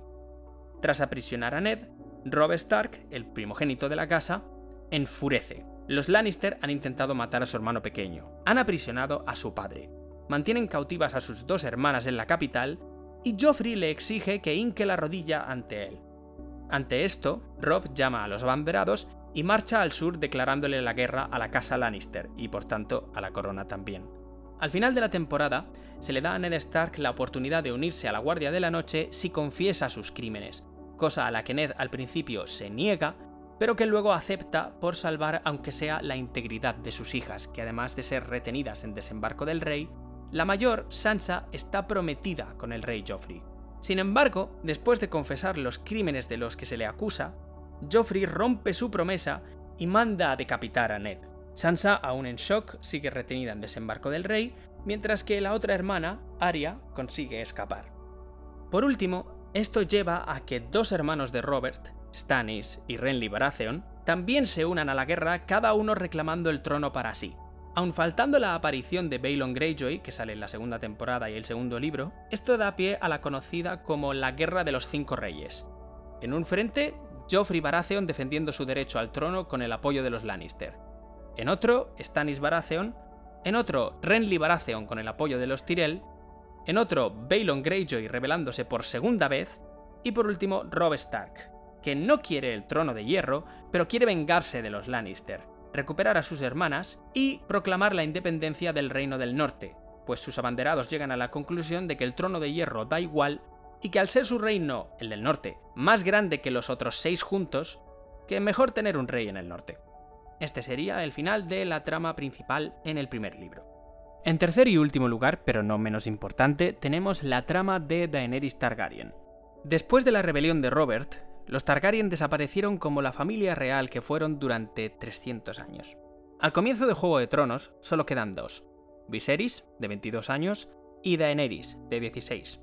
Se exiliaron a Essos, el otro continente, y durante 17 años han vivido bajo la hospitalidad de Illyrio Mopatis, un magíster de la ciudad libre de Pentos. Durante años ha cuidado de los dos Targaryen y ha alimentado en Viserys su deseo de regresar a los Siete Reinos y reclamar el trono que Robert Baratheon le arrebató a su padre. Para ello, Viserys tiene un plan, conseguir un ejército y cruzar el mar para iniciar una invasión. Y ese ejército es el de Khal Drogo, el líder de una horda Dothraki con 40.000 jinetes a caballo. Los Dothraki son fieros guerreros además de una tribu muy salvaje, pero a Viserys le sirve mientras esto, además, apoye que los señores de Poniente que llaman a Robert el usurpador se alcen contra él cuando Viserys regrese. Pero ¿cómo consigue Viserys el ejército de Drogo? Vendiéndole a su hermana Daenerys para que se case con ella. Daenerys, o Dany, es vendida contra su voluntad, pero cediendo al final, pues ella también quiere volver a casa. En su punto de vista, tanto en los libros como en la serie, vemos cómo va evolucionando como personaje de joven ingenua a líder de un Kalasar. Un Kalasar es esta horda Dothraki. A lo largo de la primera temporada, vemos cómo va enamorándose de Khal Drogo hasta tal punto de que éste la venera y ama como esposa, en lugar de tratarla como una propiedad a la que ha comprado, Vemos cómo va aprendiendo las costumbres, el idioma y la vida dothraki y siendo aceptada y venerada por su pueblo. Vemos cómo pasa de ser la hermana pequeña de Viserys a quien realmente tiene el control por encima de los deseos egoístas del energúmeno de su hermano. Y vemos cómo estrecha sus lazos tanto con Ser Jorah Mormont como con los tres huevos de dragón que le regalan en su boda. Viserys, al ver que el pueblo adora a Daenerys pero no a él, quien se supone que será el próximo rey, amenaza tanto a ella como al hijo que tiene dentro delante de Caldrogo. Esta insolencia e insensatez le causan la muerte, haciendo que Drogo vierta por encima de su cabeza un caldero lleno de oro fundido. Esto causa cierto interés a Daenerys, pues se supone que ella no puede quemarse ni con fuego, ni con agua hirviendo, ni con brasas, cosa que hemos visto explícitamente. Pero su hermano ha muerto de esta manera tan horrible. Se ve que el gen ignífugo es recesivo y no se manifestó en Viserys. En su viaje por este continente, Daenerys queda embarazada de Drogo, información que llega a oídos de Robert Baratheon y que envía a alguien a intentar asesinarla para que no quede ningún Targaryen que pueda desafiar su legitimidad al trono. Curiosamente, el espía de Robert es Jorah Mormont, quien al principio actúa movido por su deseo de volver a casa, pues él también está exiliado, pero luego decide cambiar de bando al enamorarse de Daenerys. Cuando un mercader de vino intenta envenenar a Daenerys, Jorah Mormont aparece para evitarlo sabiendo que es uno de los enviados por Robert. Khal Drogo le agradece que salve a Daenerys y le da un caballo. Y al mismo tiempo, Khal Drogo, viendo que nunca van a dejar de intentar matar a Daenerys, decide por fin poner en marcha el plan de reunir un ejército, conseguir barcos e invadir los Siete Reinos. Sin embargo, el aumento de capacidad de liderazgo de Daenerys hace que los jinetes de sangre de Drogo le pierdan cada vez más el respeto, pues defienden que un Cal no dejaría que su mujer, y menos una mujer extranjera, diese órdenes. El último de esos choques tiene lugar cuando el Calasar de Drogo asalta una aldea, quemando sus casas, violando a sus mujeres y esclavizando a sus habitantes, Dani exige que liberen a unas mujeres y que no las tomen como esclavas. Y uno de los jinetes de sangre de Drogo muestra su bastante notoria disconformidad. Acaba insultando y desafiando a Drogo, muriendo en el intento, pero dejándole una herida que se infectará después. Dani le pide a una sacerdotisa de entre las mujeres de la aldea que le cure la herida, pero esta, en su lugar, hace que se le infecte más rápido. Poco después, Drogo cae muy enfermo de su caballo y la mitad del Calasar se va al no tener un líder poderoso al que seguir. Dani le pide una vez más a la sacerdotisa que haga lo que sea por salvarle la vida, pero esta le dice que lo único que puede salvarlo es magia de sangre. Dani acepta de todas formas y justo cuando empieza el ritual se pone de parto. Dani despierta y se da cuenta de que ha perdido al niño y que Drogo, aunque esté vivo, está en un estado vegetativo. La sacerdotisa, Mirri Masdur, admite que lo ha hecho a propósito y por venganza por haber asolado su aldea. Daenerys decide asfixiar a Drogo por eutanasia y condenar a Mirri Masdur a muerte quemándola en la pira funeraria de Drogo. Daenerys se mete también con sus tres huevos de dragón en la pira y a la mañana siguiente sale completamente ilesa con tres dragones recién nacidos. Y hasta aquí el final de Juego de Tronos. Aquí concluyen los hechos del primer libro y la primera temporada. Y aquí es donde viene lo más curioso de esto. Gran parte de estos hechos están inspirados en hechos reales, obviamente quitando todo el elemento fantástico de zombies de hielo, dragones y demás. Ojalá hubiera dragones. Ojalá. Pero basados en la historia de Inglaterra y en otras culturas. Mai, ¿qué nos puedes contar de esto? Pues que es muy curioso que eh, tantas veces se ha comparado a eh, Tolkien con Martin, cuando los dos en realidad tenían la misma pretensión, y es escribir una historia mitológica de Gran Bretaña. Básicamente hicieron lo mismo, lo que pasa es que Tolkien cogió y se puso a imitar a las sagas Skildingas de, de Beowulf y este señor se nos ha ido a la Baja Edad Media y se ha basado principalmente, y esto va a ser largo, por favor, mm, si no estáis en una postura cómoda, por favor sentaos, coged un té, un, tecito, algo que hacer con vuestra vida, y preparaos porque mm, toca la clase de historia de manos de vuestra profe favorita, que no es profe de historia, pero sabe mucho de historia porque estoy enfermo. Bien, vamos allá, vamos a hablar de la Guerra de las Rosas. La Guerra de las Rosas fue un conflicto que duró nada más y nada menos que 30 añazos, entre 1455 y 1485. Fue una guerra civil británica que enfrentó a la casa de Lancaster, curiosamente parecido el nombre a los Lannister, y a la casa de York, que, aunque no se parezca tanto, es en quien están basados los Stark. Los paralelismos comienzan ya con los antecedentes de la guerra. Henry VI era un rey débil que presentaba numerosos episodios depresivos, y a quien sus consejeros convencieron para casarse con Margaret de Anjou, para obtener el apoyo francés. Margaret era hermosa y despiadada, sirviendo su carácter como base para la creación de Cersei Lannister. Bien, vamos allá. Hay que tener en cuenta que la posición de Henry VI en el trono no era exactamente fuerte. Más de 70 años antes de los hechos de los que hablamos, la muerte del rey Edward III desencadenó todo este drama histórico. Su hijo mayor había muerto ya, pero no así su nieto Richard II. Este nieto, Richard II, fue el heredero al trono, pasando por encima de los hermanos del de, eh, hijo del rey, porque pasó directamente al nieto. Al saltarse una generación, dejó a los, eh, a los otros tres hijos supervivientes con derechos al trono considerablemente fuertes. Tenían bastante derecho a reclamar ese trono de Inglaterra. Especialmente relevantes son los derechos de la casa Lancaster, descendientes del tercer hijo de Edward III, y los de la casa de York, que eran descendientes del cuarto hijo de Edward III. Hay un cacao de nombres aquí importante, así que voy a intentar ser lo más clara posible, pero seguidme que esto es interesante, lo prometo. Si queréis podéis coger un cuaderno y hacer como si leéis una novela de Gabriel García Márquez e ir ahí apuntando el árbol genealógico. Yo os pondré luego una imagen del árbol genealógico del terror para que podáis tener pesadillas. Vale, el joven Richard II perdió el trono en 1399 y lo obtuvo su primo Henry IV, un Lancaster. A su muerte, el trono le fue entregado a Henry V y cuando este murió en 1422, se lo entregaron a nuestro ya mencionado Henry VI, que a la sazón solo tenía 8 meses. Todos los hechos anteriores no los estoy detallando, de hecho veréis que pasó muy por encima de batallas y cosas así, porque al fin y al cabo no es una lección de historia, solo quiero que veamos los paralelismos, ¿vale? Bien, Henry VI nació en el trono, básicamente. Con 8 meses era rey. Así que como os podéis imaginar, durante los primeros años de su vida, reinar, lo que se dice reinar, poco. Fue un rey sujeto a las instrucciones de sus consejeros, siempre reinó otra gente por él. Como ya hemos mencionado, se casó con Margaret de Anjou por sugerencia de estos, no por deseo propio. No conocía a Margaret, no le interesaba a Margaret y me atrevo a pensar que no le interesaban no las mujeres en el sentido de que fuera homosexual, sino que no le interesaba el tema en absoluto. Era un señor que estaba toda su vida estuvo muy deprimido este pobre hombre. De hecho, parece ser que fue lo que sirvió como inspiración para la idea de un rey loco, solo que en lugar de tener episodios psicóticos tenía episodios depresivos, de hecho se le intentó apartar del trono por esto, como veremos a continuación. Bien, este matrimonio establece un claro paralelismo entre el matrimonio de eh, Cersei Lannister y Robert Baratheon, un matrimonio igualmente arreglado por los consejeros que ninguno de los dos deseaba y que se hizo solo para conseguir la estabilidad del reino. Margaret tenía cierta tendencia a perseguir a todo aquel que ella considerase que amenazaba su posición como reina. No tenía mucha autoestima. en particular le tenía mucha desconfianza, mucha antipatía a Richard de York, que además de ser alguien muy cercano al rey, aún tenía derechos al trono. Richard de York, por supuesto, es la inspiración de la figura de Ned Stark. Richard era la persona más cercana a Henry VI, consejero, general e incluso confidente. Quizá incluso amigo. Margaret no estaba nada contenta con esta relación e hizo todo lo posible por alejar a Richard de la corte. Básicamente le trampeaba todo, intento de ascender. Richard quería ser protector del reino y Margaret decía que, que no, que ni flowers.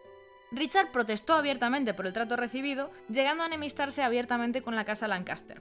Cuando en 1453 el rey tuvo un episodio mental especialmente duro, Richard al fin fue nombrado protector del reino, básicamente lo que nosotros llamamos la mano del rey, y regente, es decir, pasó a tener todo el poder. Ahora bien, aunque eran amigos, no os imaginéis una amistad como la de Robert y Ned, porque Ned es una persona honorable y Richard no tenía pinta de serlo tanto. Richard quería la corona para sí y si bien parece que sí que le tenía cariño a Henry VI, pues le veía como un débil mental que lo era, el pobre hombre tenía una depresión de caballo, y mm, quería el trono para sí, él aspiraba al trono.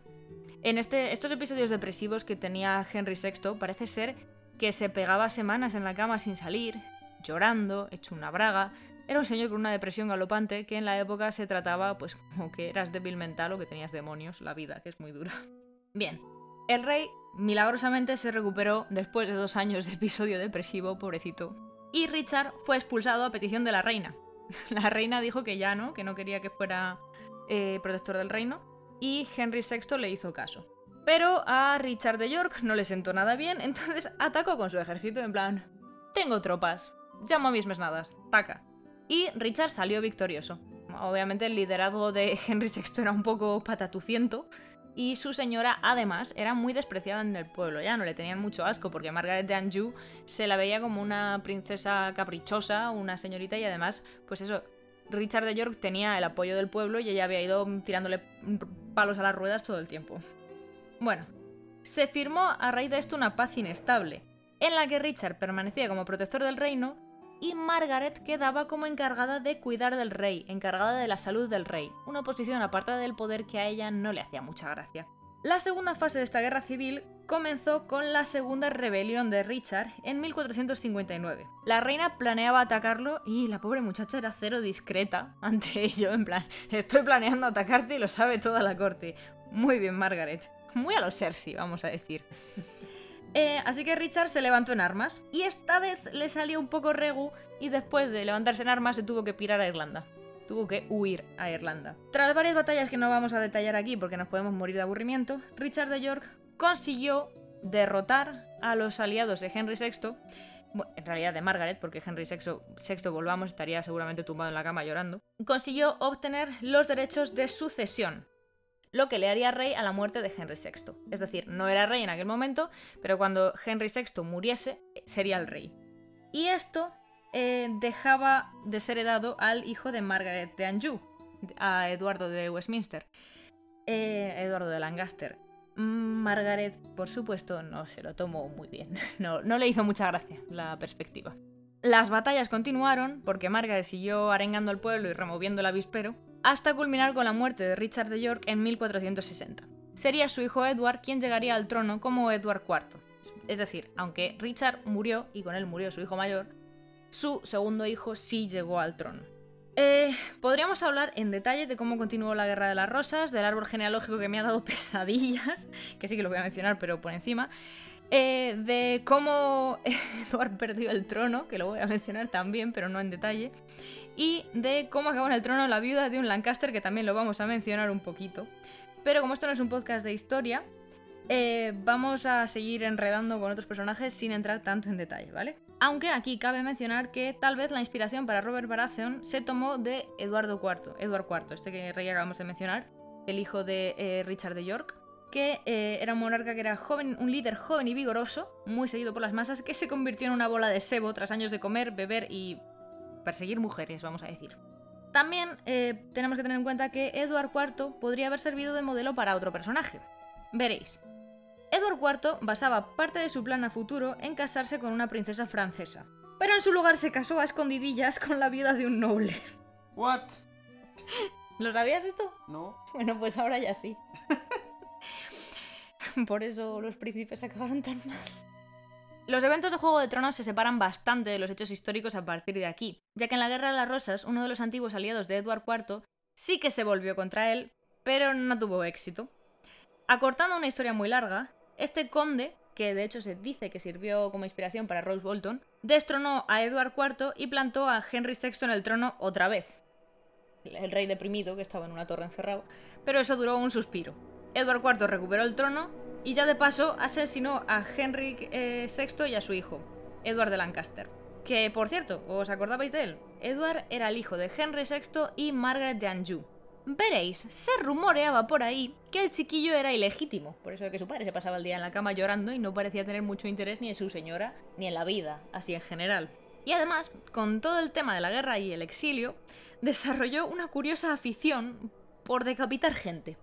También murió en su adolescencia, aunque a este lo mataron con una espada en vez de con veneno. Pero bueno, ahí tenéis eh, la inspiración.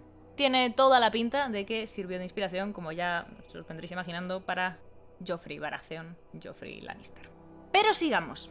A la muerte de Edward IV en 1483, el trono debería haber pasado a su hijo de 12 años, Edward V. Sin embargo, Richard, hermano menor de Edward IV y tío del heredero, decidió que el muchacho no merecía el trono ya que era el producto de aquel matrimonio secreto con la viuda, con la viuda de un noble menor. Richard III era el mejor general de la casa de York y parecía mucho mejor opción que un chavalillo de 12 años al que habría que controlar en un consejo de regencia. Así que cuando Richard III encerró a los dos príncipes hijos de Edward IV en la Torre de Londres y se hizo con la corona, no hubo lo que se dice mucho alboroto. Poco después los dos críos desaparecieron. Como curiosidad, diremos que tenían 12 y 9 años. En 1674, durante unas obras en la Torre de Londres, se encontró una caja de madera con los restos de dos niños. No era ni mucho menos la primera vez que se encontraban restos de niños, pero por su localización, que coincidía con la que Tomás Moro había dado de dónde se había escondido los cadáveres de los críos, se pensó que sí que eran ellos. Además, parece ser que sus ropas llevaban cachos de terciopelo, o sea, lo que de sus ropas había cachos de terciopelo y joyas y tal, lo que indicaría pues una noble ascendencia. Realmente nunca se llegó a saber si eran los restos de los príncipes, pero estaban enterrados en la abadía de Westminster como tales. Se les hizo un análisis genético que no llevó a ninguna parte, y en teoría se les iba a hacer otro, pero la página que lo pedía desapareció de repente, así que no sabemos si hay algún tipo de interés oculto o si quizá los jóvenes príncipes sobrevivieron y están preparándose para quitarle la corona a la reina. Yo pagaría por eso. ¿500 años después? Por favor. ¿Hay carlistas o no hay carlistas? Joder. Perdón. Por cierto, por si no os habéis parado a pensarlo aún, este hermano menor rencoroso que pone en duda la legitimidad de los hijos del rey para hacerse con el trono presenta un marcado paralelismo con Stannis y Renly Baratheon. Con Renly por la edad y con Stannis por el tema de ser el mejor general de su casa, súper serio y que además tiene el apoyo de la gente así más estricta. Igual si no, si Stannis no se hubiera puesto a adorar a un dios raro, pues le hubiera seguido más gente, quién sabe. Pero sigamos, que aún no hemos acabado con la Guerra de las Rosas. Dos años después de que Richard III llegase al trono, alguien vino del otro lado del océano, del Canal de la Mancha, vale, para desafiar su reinado. Henry Tudor, con un dragón en su emblema, volvió del exilio al que se vio sometido tras la muerte de su padre. Henry se ganó a la casa de York, lo cual, siendo descendiente directo de los Lancaster, tenía su mérito. Alzó un ejército en Francia, cruzó el canal y se hizo con el trono a fuego y sangre, sin dragones, pero a fuego y sangre. Una pena que Benioff y Weiss no se tomasen las referencias históricas demasiado en serio, porque quizá hubiéramos tenido a Daenerys como reina, o al menos un final coherente. Por si os quedáis con curiosidad, Henry Tudor se casó con la hermana mayor de los príncipes asesinados, se hizo con el trono como Henry VII y puso fin a 30 años de guerras. Y luego tenéis a Henry VIII, Enrique VIII. Ya sabéis, ese Enrique. Muchas mujeres, la mitad decapitadas. Gota. Bueno, todas estas conexiones han sido admitidas por el propio George R.R. R. Martin. En una entrevista a The Guardian incluso declaró, el modelo que seguí para esto fue la historia en cuatro volúmenes acerca de los Plantagenet. Bueno, a ver, cosa que hubiera estado bien mencionar al principio. Los Plantagenet es una casa británica con nombre francés porque si eres realmente inglés tienes que ser francés. Eh, mucho, eh, Henry, eh, William the Conqueror, todo este tema no vamos a entrar, no vamos a entrar porque mm, os puedo matar con historia de Inglaterra. Para eso otro episodio. Me gusta mucho la historia de Inglaterra, está, está muy messed up. Eh, bueno, eh, fue una casa inglesa que luego se dividió en dos ramas secundarias que son las de Lancaster y la de York. De verdad, eh, YouTube, aquí os meto el árbol genealógico de las pesadillas, donde veréis que todo el que intervino en la guerra de las rosas es descendiente de solo dos personas. Da mucho miedito. Están igual de mal que nuestros Austrias. Todo mal, todo mal, todo fatal. El modelo que seguí para esto fue la historia en cuatro volúmenes acerca de los Plantagenet que Thomas B. Constein escribió en los años 50. Es una historia a la antigua usanza. No está tan interesada en analizar las tendencias socioeconómicas o los cambios culturales como en las tramas y las traiciones, todas las cosas jugosas. Constein hizo un trabajo maravilloso con los Plantagenet, así que intenté hacerlo con los Targaryen. Bueno, con esto acabamos con los paralelismos entre Canción de Hielo y Fuego y la Guerra de las Rosas. Pero la cosa no acaba aquí. Oh, no. Podríamos hablar, por ejemplo, de cómo la boda roja recuerda a la cena negra y a la masacre de Glengow, aunque eso, junto a los paralelismos entre los habitantes de las Islas del Hierro y los vikingos, lo dejaremos para próximas temporadas. Por ahora, mencionemos algunas cosas más que se pueden ver en esta primera temporada. Es muy claro, por ejemplo, el paralelismo entre los Dothraki y el imperio mongol de los siglos XIII y XIV. Ambos son señores de los caballos. Ambos recogen sus largas cabelleras en trenzas, los guerreros al menos, y organizan sus hordas de forma similar. Incluso tenían la costumbre de enviar a sus viudas a vivir a una fortaleza aislada cuando sus maridos morían. ¿Os suena al Dosh Khalin? ¿Os acordáis de estas mujeres que a las que Daenerys tiene que impresionar comiéndose un corazón de caballo crudo? Pues eso. Y lo que es incluso más curioso, y esto me ha hecho mucha gracia y me parece muy incómodo, es que en cierta crónica se nos habla de Inalchuk, un gobernador que fue ejecutado mediante el peculiar método de verter plata fundida en sus ojos y oídos. Vale, no es oro y no es una corona, pero... Viserys, ¿eres tú? O sea, me pareció chunguísimo cuando leí esto, digo, ya está, ya está. Al menos es más verídico, porque para fundir el oro necesitas 3000 y pico grados, y eso eh, con una marmita y una hoguera no lo consigues ni a tiros. Me sigue dando asquísimo lo de la plata fundida en los ojos y en los oídos. Ya. Bueno, y ya que seguimos hablando de la primera temporada, se hace casi imprescindible mencionar el muro. El propio George R.R. R. Martin admitió que la idea se le ocurrió al visitar el muro de Adriano en la frontera entre Escocia e Inglaterra. El muro en Canción de Hielo y Fuego está construido de hielo, se extiende durante 300 millas, lo que vienen a ser 482 kilómetros, y mide 700 pies de alto, que son 213 metros. Porque, por favor, si estás escribiendo una historia basada en Europa, por favor, usa un sistema métrico que los europeos podamos entender. Es estadounidense, Martin, vive en Santa Fe. Sí, el que sea estadounidense explica algunas cosas. Bueno, levantado por Brandon el constructor y sostenido por magia y encantamientos porque si no colapsaría muy fuerte, se supone que mantiene a los salvajes y otros oscuros seres a raya. El muro de Adriano protegía al imperio romano de los ingobernables pictos, un pueblo celta que era absolutamente incontrolable. Le estaba igual la muerte y le estaba igual todo. Ellos pa'lante. Se extiende tan solo 73 millas, 117 kilómetros, y tiene 20 pies de altos que son unos 6 metros, en la zona más alta. Es decir, este muro es mucho más modesto, pero bueno, pensemos que para la época, eh, es decir, el Imperio Romano, mm, tuvo que ser imponente. Estamos hablando de por lo menos la época de Cristo directamente, porque, Sí, sí. porque César invadió la península, bueno, las, las islas británicas en el 40 y pico antes de Cristo. Por eso, que hace, hace 2020 años de ese murillo, pues debió ser imponente. Y además pensad que estaban construyendo un muro mientras los pictos los acribillaban. Creo que era al año 80 después de Cristo o 100 después de Cristo, luego lo busco. Pero es eso, tú imagínate a los pobres romanos intentando construir el muro mientras los acribillaban a flechas. Mi hermano tiene una teoría, es que el imperio romano nunca consiguió consi- eh, conquistar Escocia porque ir en sandalias a conquistar Escocia es un poco estúpido. Bueno, hay un montón de, de historias absurdas de los romanos e Inglaterra. Directamente lo- la tuvieron que invadir dos veces porque la primera vez hubo una tormenta y el viento iba en dirección contraria y no pudieron ir. Y entonces Julio César tuvo que dar la vuelta y esperar un año más. Pobrecillos, madre mía. Si es que las, las Islas Británicas hace un tiempo de mierda. Sí, la verdad es que sí, yo no sé cómo están tan orgullosos. Bueno, pues como los rusos. Bueno, pero es que los rusos por lo menos tienen gracia. A la. Que Que los Monty Python son de Gran Bretaña y tienen gracia. ya. Y los escoceses también son de Gran Bretaña, pero yo hablo en concreto de Inglaterra. De ahí solo salvo a Bridget Jones. Vale, última cosa que vamos a mencionar sobre la- el trasfondo histórico y demás. Y es el tema de las religiones de Poniente. La primera, la más antigua, la más atávica, por así decirlo, es la adoración a los antiguos dioses, con sus arboledas sagradas. Esto claramente está basado en la antigua religión celta y en las tradiciones druídricas, de adoración a los bosques, a la naturaleza y demás. De hecho, los druidas tenían sus propias arboledas sagradas, unas zonas muy concretas, y si queréis un día os hablo de cómo se sacrificaban arboledas sagradas para crear montañas sagradas, pero eso ya en otro momento, sí eso. En cuanto a la fe de los siete, la fe en los siete, podemos encontrar multitud de paralelismos entre esta fe y el cristianismo. Aquí es donde, para mi gusto, se nota mucho que Martin es americano, porque el hecho de que le parezca exótico y fascinante el catolicismo no tiene nombre. Para mí es muy incómodo.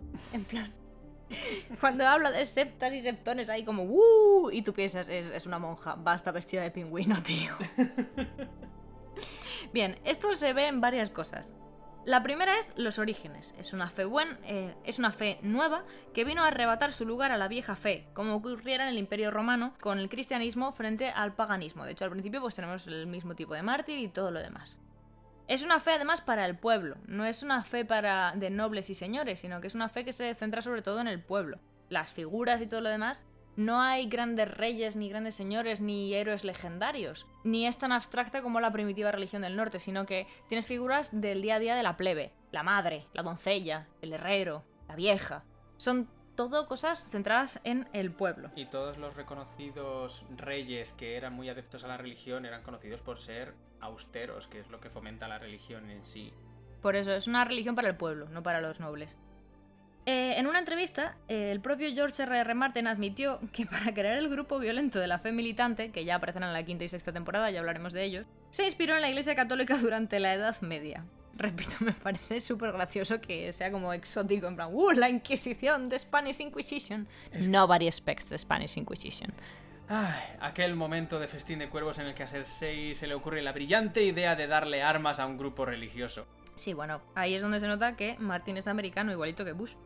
Hubo periodos en los que hubo papas y obispos muy mundanos y corruptos, explicó Martin.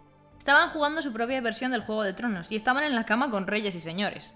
La simbología de la religión es también muy reveladora. Como oposición a la estrella de David o a la cruz, tenemos la estrella de siete puntas, que básicamente representa eh, los siete dioses asociados a la religión. Aquí podríamos tener una gran discrepancia, en plan monoteísmo frente a politeísmo. Pero el padre, la madre, el guerrero, la doncella, el herrero, la vieja y el desconocido son, al igual que el Padre, el Hijo y el Espíritu Santo de la Santísima Trinidad del cristianismo, facetas diferentes del mismo Dios único. Esto nos lo dejan claro en múltiples ocasiones, es decir, funciona exactamente igual que el cristianismo. En otras palabras, la fe de los siete es una religión monoteísta, pero su Dios puede aparecer a sus seguidores en diferentes formas. Vamos, cristianismo. Por último, quizá lo más claro, entre comillas, sea la estructura de la Iglesia de los Siete. Repito, a mí esto me hace mucha gracia. Donde el catolicismo tiene monjas, el Papa y el Vaticano, de, eh, la fe de los siete tiene septas y septones, monjas y monjes, monjas y frailes, el septón supremo, el Papa, y el gran septo de Baelor, el Vaticano. A Martin le parece exótica la fe católica. Yo ya. Las septas incluso usan cofias y los septones llevan hábitos. Es que son un reflejo a todos los niveles del cristianismo y me parece muy gracioso. Sin más, es como, vale, bueno, The Exotic Spain. Es igual que cuando te das cuenta de que el Martín pensaba que España era Marruecos. Vale. Además, eh, tiene otras cosas relacionadas con, con la Iglesia Católica. Por ejemplo, condenan la homosexualidad. También. Que eso no es una cosa solo de la Iglesia Católica, por eso no lo he mencionado. Creo que no hay ninguna relación que no condene la. O sea, no hay ninguna religión que no condene la homosexualidad aparte del budismo. Hombre, el paganismo no le daba muchísima importancia. Eh, El paganismo no es una religión organizada. Mm, no, realmente. Estaba pensando en los griegos, pero claro. mm, Ya, pero los griegos sí condenaban la homosexualidad, ojo, ¿eh? No es lo mismo hablar de la relación que había entre un chaval y un hombre adulto, pero ellos eh, estipulaban que el hombre se tenía que casar y tener hijos. No condenaban la homosexualidad como tal, pero si solo querías estar con hombres sí te miraban raro. ah, O sea, no era una condena en plan, si te acuestas con un hombre, no era la, pe- la sodomía no era un pecado, pero tampoco era como tú si lo miras eh, habla del tema en ocasiones bastantes filósofos, o sea, no estaba condenada, pero tampoco era como lo primordial. No es lo que nos han vendido. Vaya por Dios. O sea, es que no, no sé si hay alguna religión que no condene. Religión organizada, ¿vale? Repito. Si alguno conocéis de alguna religión que no condene la homosexualidad, Religión organizada, repetimos, porque la Wicca y el paganismo no son religiones organizadas. dejadlo en los comentarios. La iglesia de Star Wars no cuenta. Gracias. Hay una iglesia de Star Wars, ¿eh? Ya lo sé.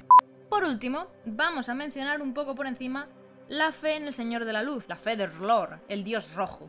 Aunque no sea relevante en la primera temporada, ya dejamos cerrada la sección religiones. Los principios de esta fe toman mucho del zoroastrismo, una de las religiones monoteístas más antiguas de la historia de la humanidad. Nació en Irán hace mucho, mucho tiempo. Ya no me acuerdo de cuánto, pero un puñado. Es anterior, muy anterior al cristianismo. Bien, ambas religiones se centran en gran medida en la importancia del fuego y la comprensión del universo como la oposición de fuerzas contrarias, la luz, la oscuridad, el bien y el mal, etc. Es decir, binarios. Eh, los sacerdotes de esta religión son llamados magos. ¿No te recuerda nada, Melisandre? Y tienen, se supone que tenían habilidades mágicas, pues como Melisandre o Zoros de Mir. Y por último, los zoroastrianos también tienen una figura heroica destinada a enfrentarse a las fuerzas del mal en una última gran batalla. Pero la suya se llama Ahura Mazda en lugar de Azor Ahai. El copy-paste, casi pero no. Ahura Mazda, Azor Ahai. En serio, tío. no se mató mucho, Martín. Bueno, y esto es lo que tengo para vosotros respecto a contexto histórico de Juego de Tronos. Ay, Me lo he pasado muy bien, la verdad. y nos hemos acabado las religiones cuando realmente quedan dos, pero una realmente no sirve para nada, que es la del dios ahogado. La del dios ahogado, si era un pelo mojado, tiene alguna relevancia alguna vez. Ojalá la tenga, porque de momento lo único que me ha enseñado en la religión del dios ahogado es que a todos los que nacen en las Islas del Hierro tienen que, entre comillas, bautizarlos, que es meterle las aguas en los pulmones, luego volver a ponerlos en tierra.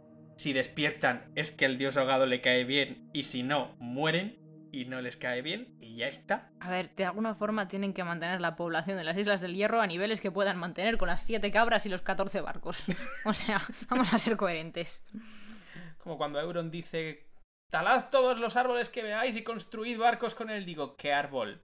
Hay árboles en las Islas del Hierro. ¿Tú llegaste a ver algún árbol? ¿Un solo árbol? No. en todas las islas? No, ¿verdad? Pues igual. Y la otra ya sería la de... Eso es muy irlandés, por cierto.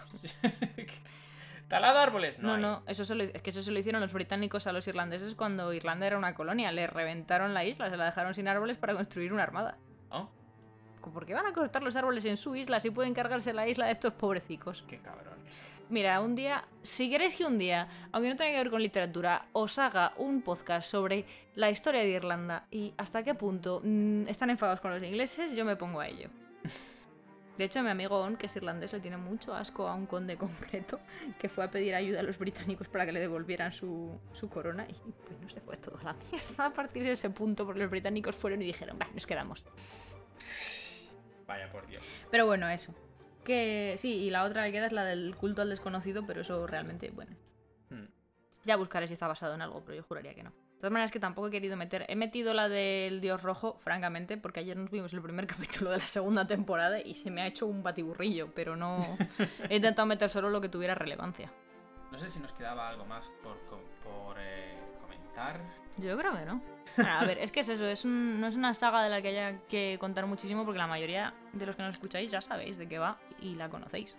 Y está sobreanalizada, sobreexplotada. No hay.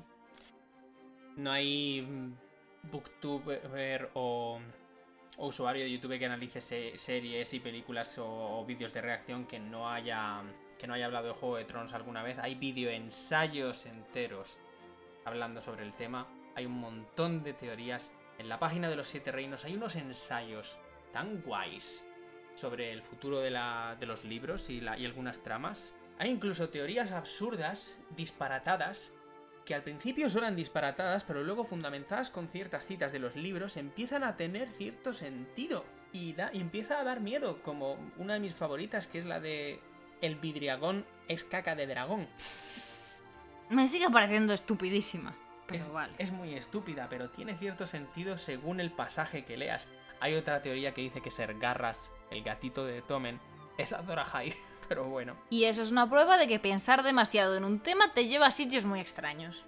Al final, si te lees todos los ensayos, no os animo a leerlos todos, pero al final te, te empiezas a poner un gorrito de aluminio y a decir que todos los personajes de la serie son Targaryen, excepto los Targaryen, que son Fuego Oscuro, que son bastardos Targaryen. Así que ya, si quieres hacerte el, el cerebro un poco de mm, horchata, te animo, si no, no.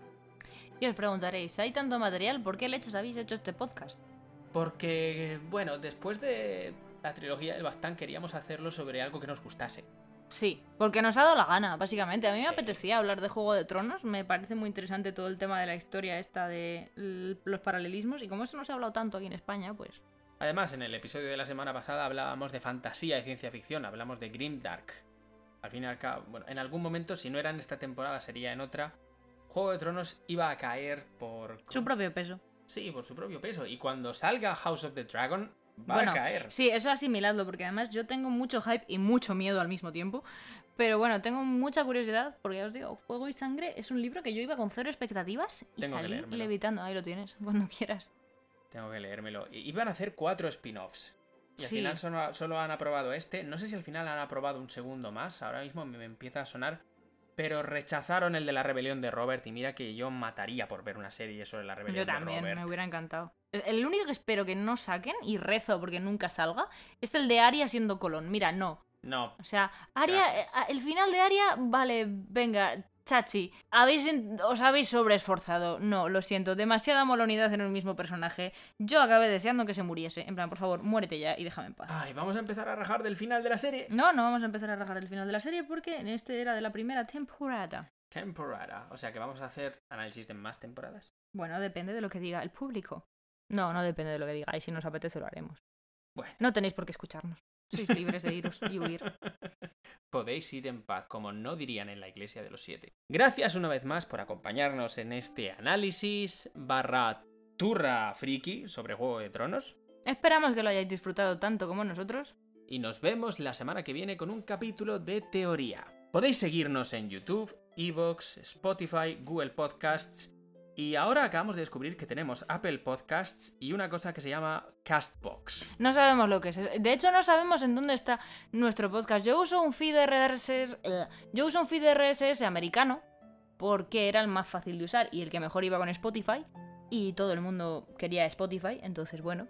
Y el otro día de repente descubrí que parte de nuestros seguidores vienen de algo llamado Castbox, pero no he conseguido reclamar el podcast, así que bueno, está ahí, si os interesa. ¿Alguno de vosotros nos ha hecho una cuenta de algo? No, eso sale solo desde el feed. Bueno, bueno, y como tenemos todas estas plataformas, os decimos lo de siempre. Esto es como vuestra postura para leer o ver series o ver películas. Lo que sea más cómodo para vosotros. Recordad que cada sábado a las 10 de la mañana o a las 10 de la noche, si está de mi mano, sacamos un nuevo episodio. Y nos vemos la semana que viene en Desde las Historias. Hasta luego.